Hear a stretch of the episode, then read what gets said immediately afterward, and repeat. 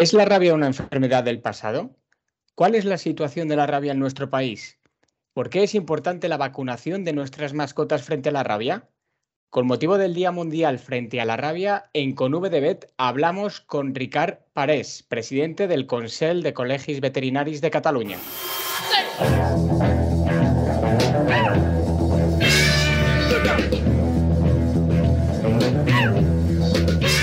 Arrancamos la quinta temporada de Con V de Betty y lo hacemos hablando de una de las enfermedades zoonóticas más mortales que hay en el mundo, la rabia. Según la Organización Mundial de la Salud Animal, la rabia provoca cada año la muerte de cerca de 59.000 personas. Alrededor del 99% de los casos humanos son causados por mordeduras de perros infectados. La propia Organización Mundial de la Salud Animal recomienda la vacunación del 70% de los perros para erradicar la rabia en zonas donde esta es endémica. España ha estado libre de rabia desde 1978. Sin embargo, en nuestro país estamos en elevado riesgo de rabia.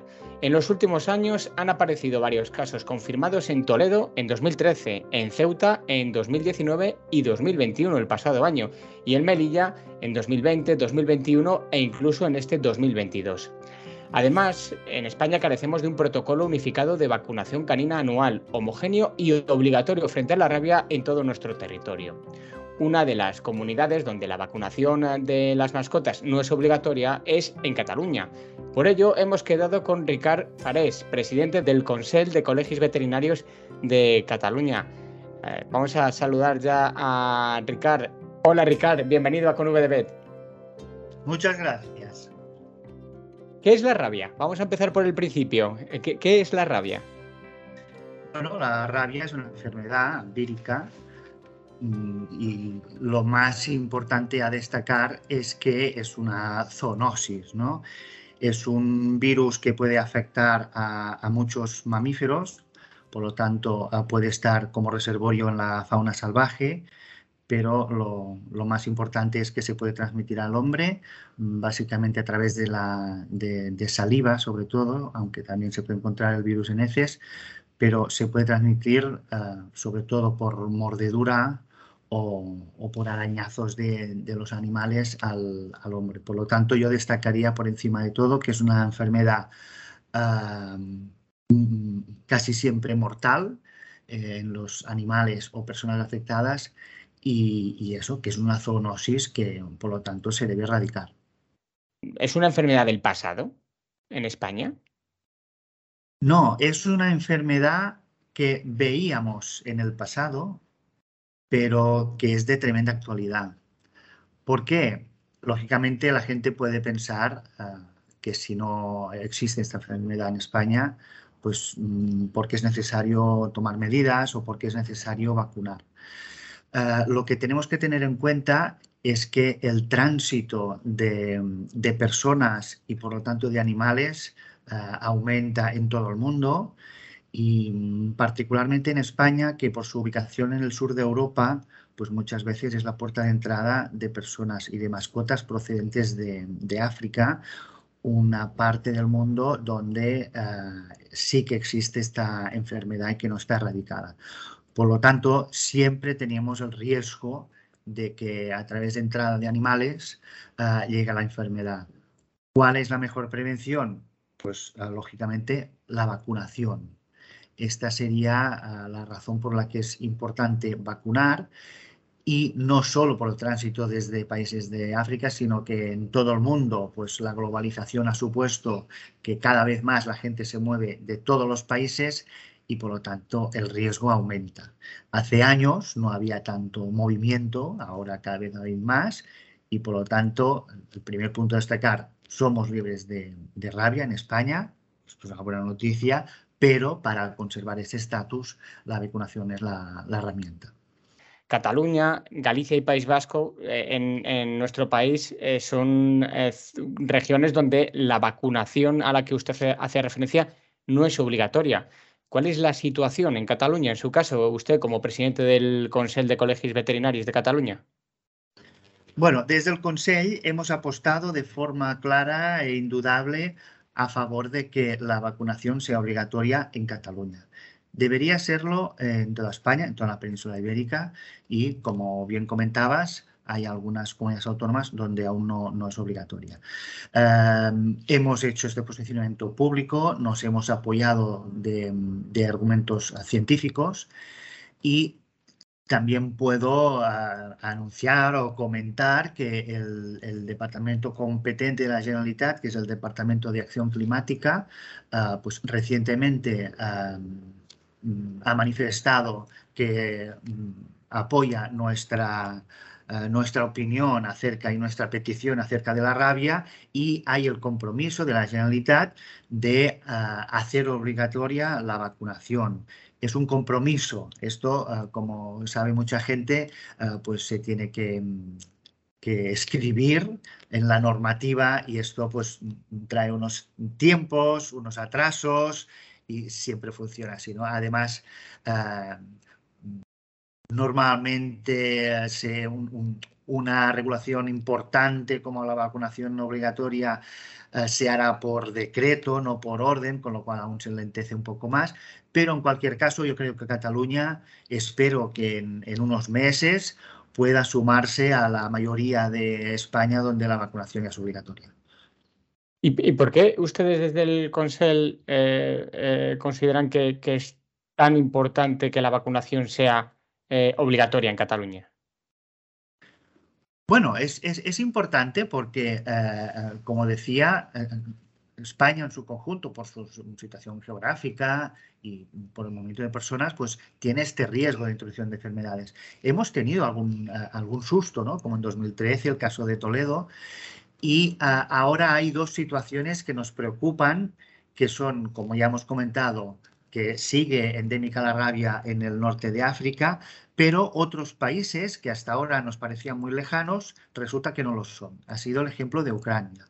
En Ucrania eh, la rabia es una enfermedad que existe, eh, que en animales salvajes nos consta que, realmente está allí y que por lo tanto hay el riesgo y, puede aparecer en, animales eh, de particulares, en mascotas, nadie se pensaba pues que de hoy para mañana una, parte importante de la población de Ucrania eh, se desplazaría hacia Europa y algunos de ellos hasta España.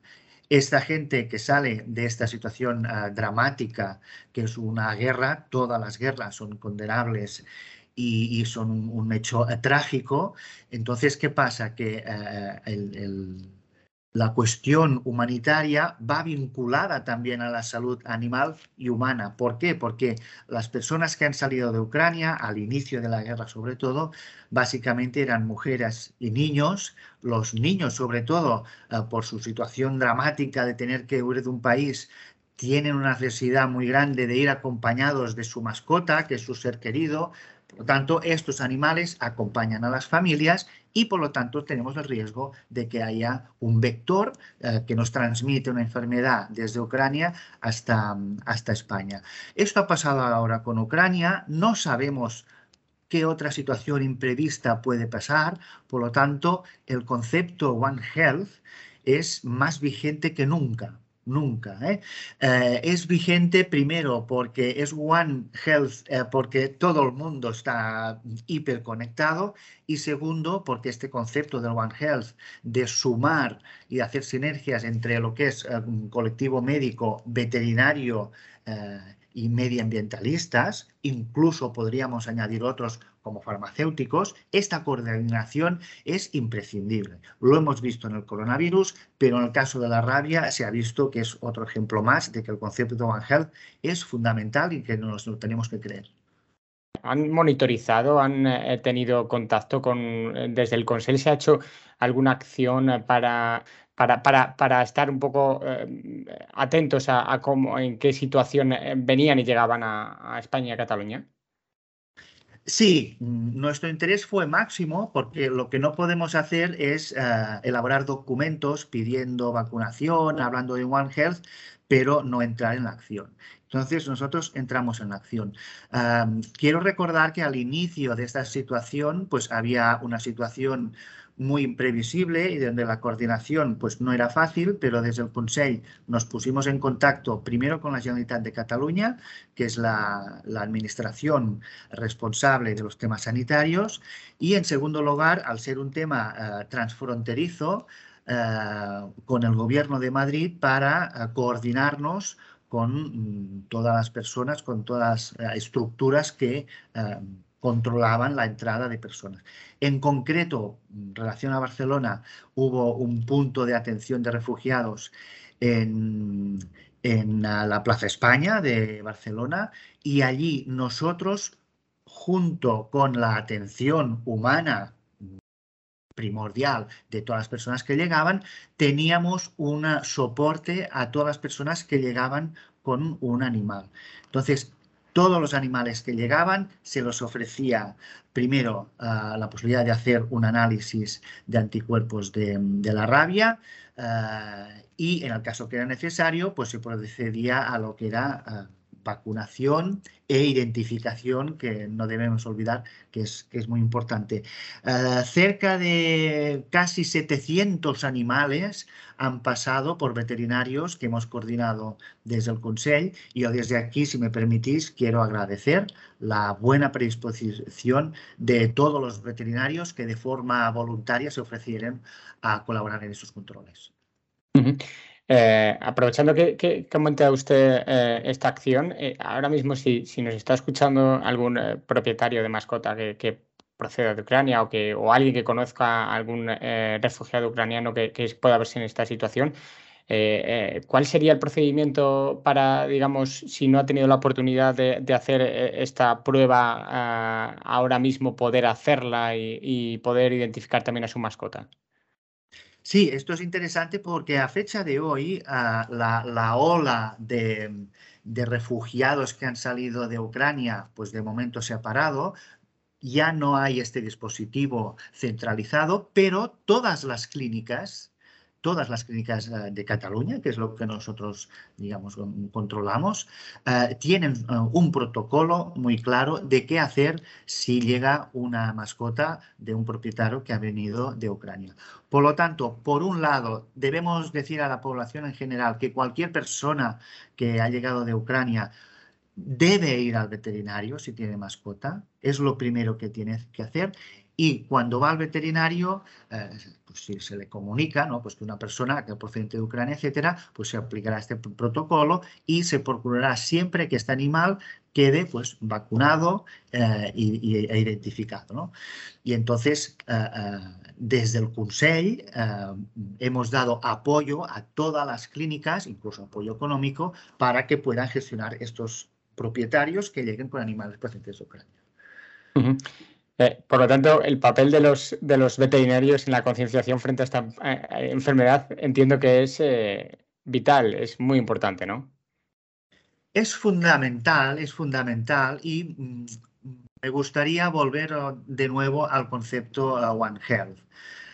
El papel del veterinario ante las mascotas pues es, el, único profesional ¿no? que puede atender a, estos animales, pero eh, ha sido importante coordinarse no solo con los servicios de sanidad animal, sino también con el Departamento de Sanidad, con el que también hemos tenido una buena coordinación, porque no olvidemos que según los protocolos, en algunos casos, ante una sospecha, no solo hay que actuar ante los animales, sino también sobre, en, un, momento dado, una posible vacunación de personas. Ahí entra el colectivo eh, médico, ¿no? Eh, debemos decir que afortunadamente mm, no hemos tenido ningún caso que lleve de Ucrania, pero sí alguna sospecha. ¿eh? Hablamos al principio de esta entrevista de la enfermedad. Es una enfermedad con una sintomatología eh, neurológica muy evidente, pero no olvidemos que mm, otras patologías pueden tener los mismos síntomas. Además, esta enfermedad al no existir, muchos veterinarios nunca la han diagnosticado. Entonces, ¿qué pasa? Algunas veces, eh, por ejemplo, solo por un traumatismo, nos pasó en un gato, ¿no? Por ejemplo, pues, pues que se cayó de un balcón, una situación que todos conocemos que ocurre, pero eh, la sintomatología, pues era compatible con, la rabia y se activaron todos los protocolos.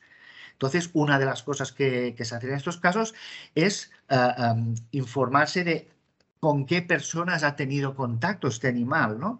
Eh, y si procede, como decía, la vacunación de personas, pues se hace. En este caso, pues todos los casos, las sospechas que han llegado se han gestionado bien, no se ha confirmado ningún caso, pero eh, debemos estar muy atentos y el papel del veterinario es claramente fundamental. Por último, una pregunta que le hacemos a todos los invitados que pasan por eh, Conv de, de BET. Eh, en ese eh, enfoque que usted ha mencionado varias veces a lo largo de la entrevista, One Health, y dentro del movimiento One Health, ¿cuál es su compromiso One Health para hacer de este un mundo mejor?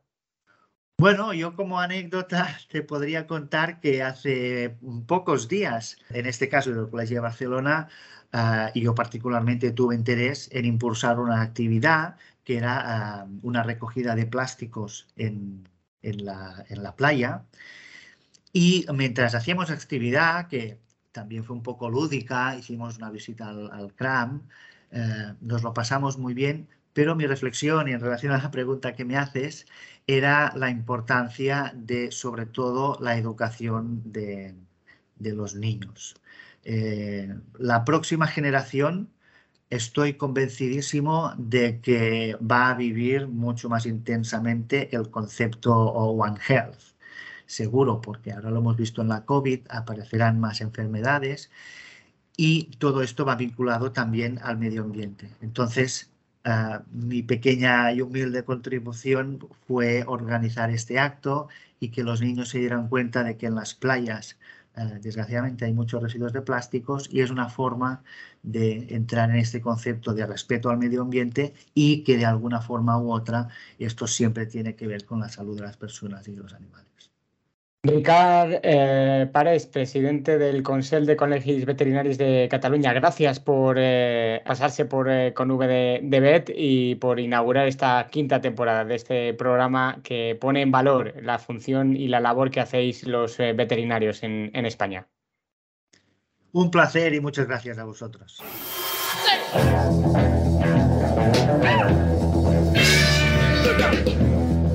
Nosotros volvemos muy pronto con el próximo con VDB. Un saludo de Antonio Álvarez. Hasta pronto, adiós.